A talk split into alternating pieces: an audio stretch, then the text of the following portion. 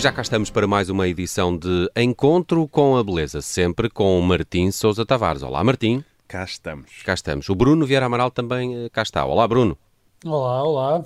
Olha, hoje vamos eh, falar de Boémia, que é uma coisa que o Bruno Vieira Amaral é Oh! especialista Pois é, em foi- Boémia, não é? Foi o que eu pensei. Boémios e burgueses, vamos lá. Foi o que eu pensei, mas vamos à, à verdadeira boémia. Eu, eh, foi só relativamente tarde na minha vida, já quase adulto, que consegui perceber o que era a boémia. Porque eu lembro-me, nas televendas, dos cristais da boémia, não sei se se, se Ah, lembram. os cristais. Os serviços de copos e tal em cristal da boémia. E eu sempre pensei, o que é que o cristal da boémia tem que ver com a boémia? Mas aí até faz sentido, não é? Copos, boémia. Pois, podia ser. Ah! Baixela.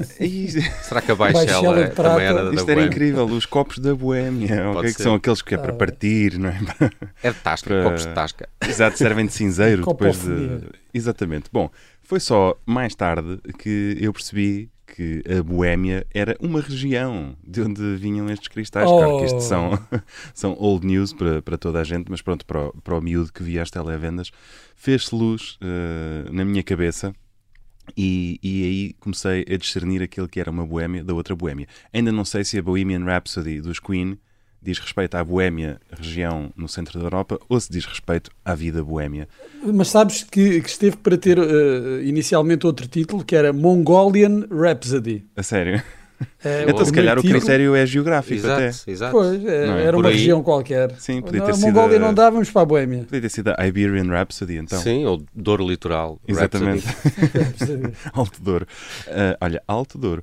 Ahm, bom, vamos então falar da Boémia enquanto região, que é aquela zona histórica que já pertenceu ao Império, ao Império Austro-Húngaro, já foi o Ducado da Morávia, já foi a Checoslováquia, já foi ah, a famosa Terra dos Sudetas, reclamada pelos nazis, foi muita coisa. Hoje em dia é mais de metade da República Checa ou Chequia, vocês já dizem Chequia? Por acaso não, mas, mas tenho ouvido dizer. Eu também não, ainda, não, ainda me custa, custa-me um bocado. é Não, como República dizer. Checa para sempre. Pois, é como dizer o neerlandês. Mas pronto, eh, hoje em dia a Boémia é mais de metade eh, daquele país. E musicalmente é uma da- das zonas mais ricas da Europa, porque há ali uma- uma- um cruzamento de estilos e tradições que é fascinante. O lado germânico, o lado eslavo, um lado mais eh, húngaro, enfim, estamos ali entre a Polónia, a Alemanha, a Hungria, eh, precisamente no centro de, de tudo isto. E há três compositores que são assim eh, o digamos que o trio sacrossanto da música boémia, que são Smetana, Dvorak e Janacek. Como o Janacek é o menos conhecido dos três, quiçá, eh, decidi dedicar-lhe um programa porque fazia hoje anos que o rapaz nasceu.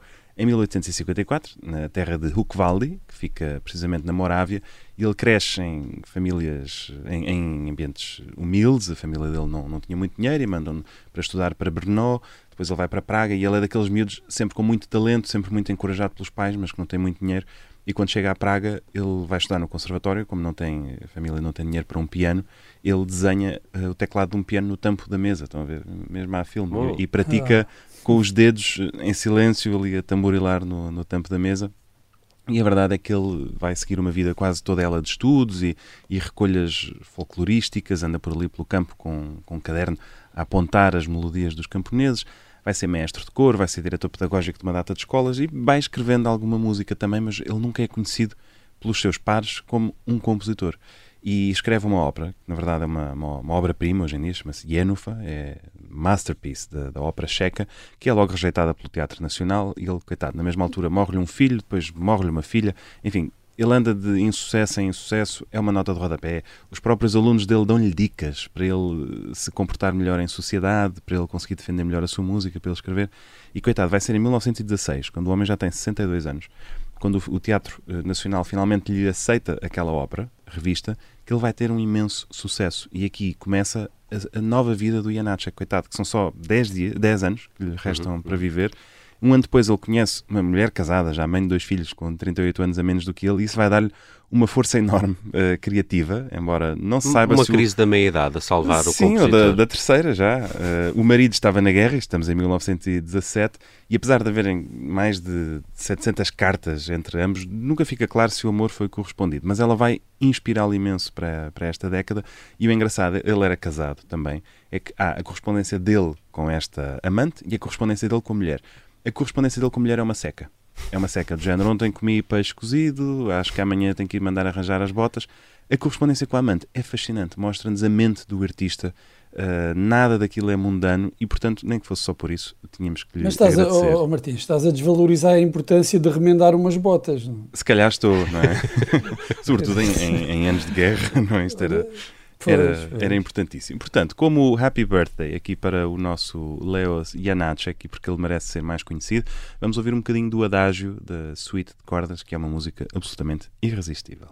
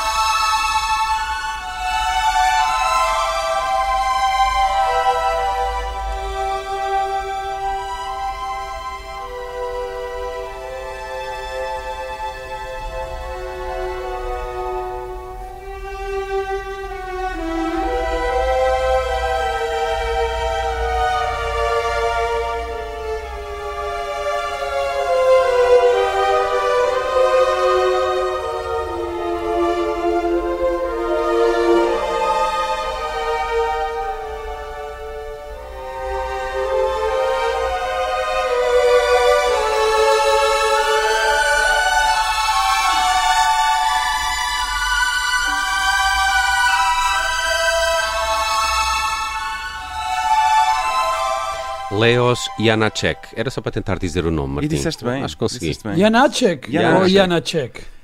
Bom, Jana... Isso agora, uh, ouvintes checos, mandem-nos, uh, digam-nos, mandem-nos voices. Esclareçam-nos. Olha, Mas, eh, oh, oh, oh, Martim, isto, não, isto não é muito boémio, não? Esta música. Não, isto é boémio. Isto é boémio. Completamente mais boémio que isto não há. Or your money back.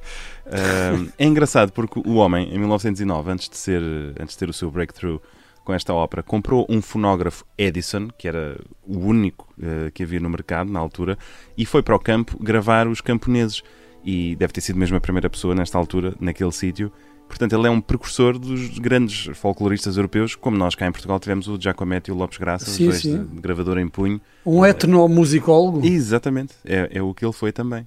O João Aguardela também fez um projeto chamado Megafone, não era? Que tinha essa componente Exatamente. de recolha Exatamente. de sons e, mais e temos o- a música portuguesa a gostar dela própria. Isto que é a um- música checa a gostar dela própria. É, esse, senhor, completamente. esse senhor fez isso, é o Tiago Pereira lá do sítio. Oh, Exatamente. yo, ai. Aliás, acho que Tiago Pereira quer dizer Leos Janacek e Sim, vice-versa, a tradução é, é Exatamente. isso. Muito bem, falamos de música de Boémia e de Leos Janacek eh, no Encontro com a Beleza desta semana. O Martim Sousa Tavares regressa de hoje a oito dias. Obrigado, Martim. Até para semana. Até semana.